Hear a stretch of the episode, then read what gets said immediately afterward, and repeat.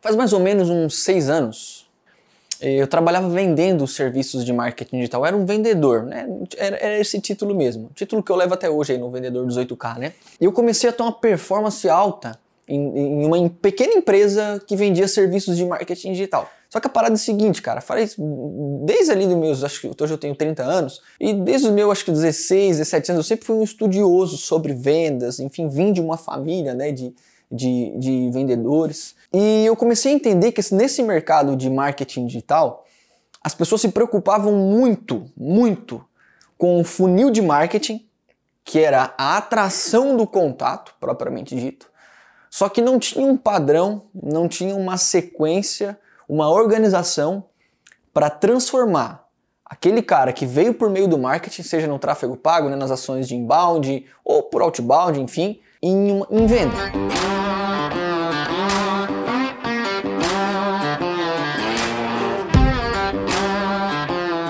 E aí, se você, se você começou a cair nessa, nessa, nessa encruzilhada agora também, se você é empresário, tem uma agência de marketing e tal, é consultor, se você está gerando lead e também não está conseguindo vender, você tem algumas alternativas. Ou você está tentando aprender com caras do mercado de venda, com os gurus de venda, que vão ensinar algumas boas técnicas, outros nem tanto, ou você está indo para o lado de tecnologia, como essa galera que gerencia startups, que pensa em negócios exponenciais, como esses caras pensam venda. Nesse meio está você com a tua agência de marketing digital, com a cabeça que quem sabe eu estava há seis anos atrás. Eu comecei a perceber que o processo que eu utilizava, basicamente, na maior parte era em visitas presenciais, eu conseguiria replicar e formar um time, basicamente um exército que ia multiplicar o faturamento da empresa que eu trabalhava, que hoje eu sou CEO.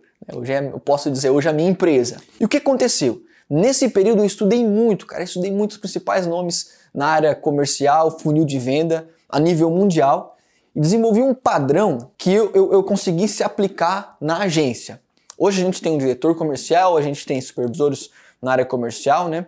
São 10 pessoas trabalhando só na área comercial aqui na agência que seguem exatamente esse processo e nós somos uma das agências que mais geram venda no Brasil para micro e pequenas empresas quando se fala de gestão de tráfego. Então preciso que você preste bastante atenção para que você entenda essa sequência e obviamente comece a aplicar na tua própria agência, no teu no negócio que você tem, porque eu não tenho dúvida que você vai economizar bastante tempo e com certeza você vai ter um índice de conversão muito alto, você vai ter a liberdade de conseguir explicar isso para outras pessoas, treinar supervisores, coordenadores, gestores e principalmente treinar vendedores que vão se preocupar em trazer negócio para você, enquanto você, obviamente, pensa no crescimento da tua empresa. Eu, eu, eu, costumo chamar isso aqui, eu aprendi com um cara, não sei se você ouviu falar, chamado Jordan Belfort, que é o popular Lobo de Wall Street. Né? Foi feito, inclusive, um filme lá com o Leonardo DiCaprio, ele é um cara que fala sobre, sobre venda, ele desenvolveu um conceito chamado linha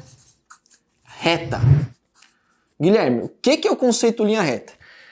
É você ter uma sequência, ok? Uma sequência organizada dentro da venda de argumentos e gatilhos que você vai pegar o cliente dentro de que, que ele vai estar numa necessidade implícita, vou falar mais sobre isso, e vai fazer com que essa necessidade com a linha reta se torne explícita explícita.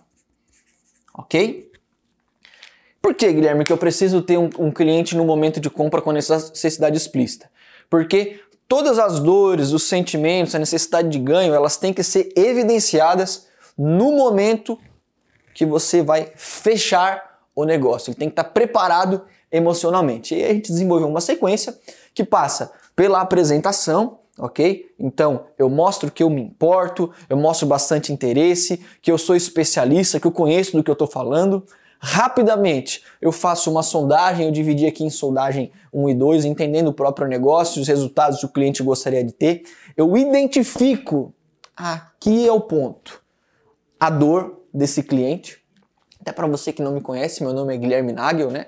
Aqui do Vendedor 18K. A gente também tem outros negócios, como a agência Blueberry. E o que eu vou passar para você aqui são questões práticas no dia a dia. Porque o que mais tem acontecido, a gente tem mais de 600 clientes ativos aqui na agência. Ontem mesmo, um dos técnicos mais experientes me chamou também e, e eles falam, a gente está gerando lead e a gente percebe que às vezes o cliente não consegue vender, alguns clientes não conseguem vender, tem dificuldade. E eu estou tendo que colocar parte da minha equipe, inclusive, para fazer consultorias de venda para ajudar os clientes. Eu não quero colocar isso ainda como um produto aqui, então eu quero ajudar de graça, principalmente se você é empresário, está vendendo serviços de marketing digital, consultoria, serviços em geral. Quero te dar o processo que a gente faz aqui, beleza? Então, eu, eu, eu, aqui você vai descobrir a dor, você vai implicar, né, fazer uma implicação tanto de possibilidade de ganho quanto de perda, para que essa necessidade implícita ela fique mais latente, se torne explícita. Posteriormente, aí sim você propõe a solução. Eu só vou falar de serviços de marketing digital quando eu tenho a certeza que eu posso ajudar o meu cliente. E esse é o principal problema do, do, porque normalmente quem tem uma agência de marketing digital, a maior parte, tá, tem um background de, de operação. Tipo assim, o cara era um desenvolvedor, o cara era um programador, ele fazia parte de tráfego, né, ele fazia inbound em uma outra empresa, em uma outra agência. Ele não veio daquele lado comercial, a maior parte das pessoas. Então eles começam esse, essa sequência de cabeça para baixo, tentando colocar soluções e falar de fechamento enquanto eu não tenho um cliente num, com estado de espírito para comprar. Aí eu não consigo ajudar porque parece que tudo aquilo que eu entendo não cabe na cabeça do meu cliente. E da mesma maneira o cliente foi com aquela sensação: cara, esse cara não tem o que eu preciso. Então aqui sim eu proponho as soluções em três níveis, né? Então tendo uma sequência para ele poder entender onde ele está, ser ajudado e assim você conseguir fazer a venda. Você trata objeções caso elas surjam e elas vão surgir, e na maior parte dos casos as objeções elas vão servir para você conseguir fazer um fechamento mais justinho e no final, obviamente, aí sim você fala de fechamento e evolui rapidamente para o pagamento. Que, que, você vai fazer aqui? Né? Lógico que eu estou explicando para você, a gente vai falar bastante em outros vídeos pontualmente de cada etapa. Eu tenho certeza que você vai aprender muito como empresário e que, que as suas vendas vão aumentar bastante, a conversão principalmente. Você tem que entender que quando você negocia fora dessa sequência, fora dessa linha reta, vamos colocar aqui, tá? Vou colocar que aqui é uma, uma essa aqui é uma linha reta, né? Minha canetinha tá bem fraquinha. Fora dessa linha reta, tudo que está fora a gente chama, anota aí, de zona de objeção. Zona de objeção. E é duro. Porque quando você não tem uma sequência, você não desenvolve o cliente dentro dos gatilhos que você mesmo preparou para que ele entenda, não é só para convencer, ele é para que ele entenda o tanto que ele precisa da sua ajuda. Você vai negociar sempre na zona de objeção. Então essa etapa aqui, que era para ser apenas um ajuste em relação a tirar dúvidas, se torna a negociação toda. Você já teve aquela sensação, cara, você ficar uma hora e meia, você vai, você pega o teu carro, ou ainda que você faça inside sales, enfim, você tenha uma visita agendada com o cliente, uma hora e meia, duas horas, cara. Você fala de tudo, você sai esgotado de lá e o cliente fala assim: beleza, eu vou pensar. Quando você vai fazer a ligação seguinte follow-up, ele não lembra de nada do que você falou. Ele não se sentiu ajudado.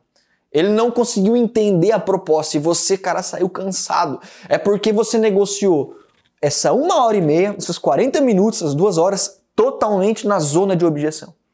E aqui quem dita as regras, a sequência, é o cliente, não é a gente. É o, é o cara que tem a empresa.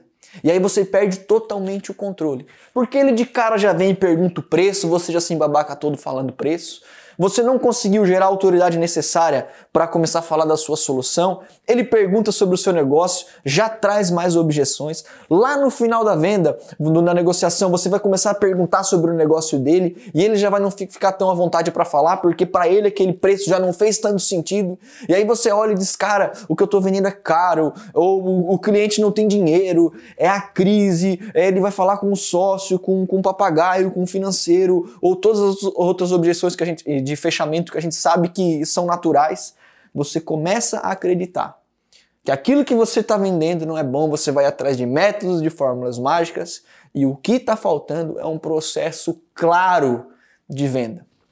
Que você consiga pegar um cliente com uma necessidade implícita. O que é uma necessidade implícita? É algo que eu tenho, mas talvez não está tão latente agora. Vamos, vamos dizer, os clientes da Blue são empresas, micro e pequenas empresas. Qualquer um deles precisa, a maior parte dos casos, aumentar as vendas por meio da internet. Ainda que não, estejam tendo dificuldades, precisam aumentar. Só que talvez quando fazem contato conosco, isso é só uma possibilidade. Possibilidade. Tipo assim, beleza, talvez eu não tô morrendo por causa disso.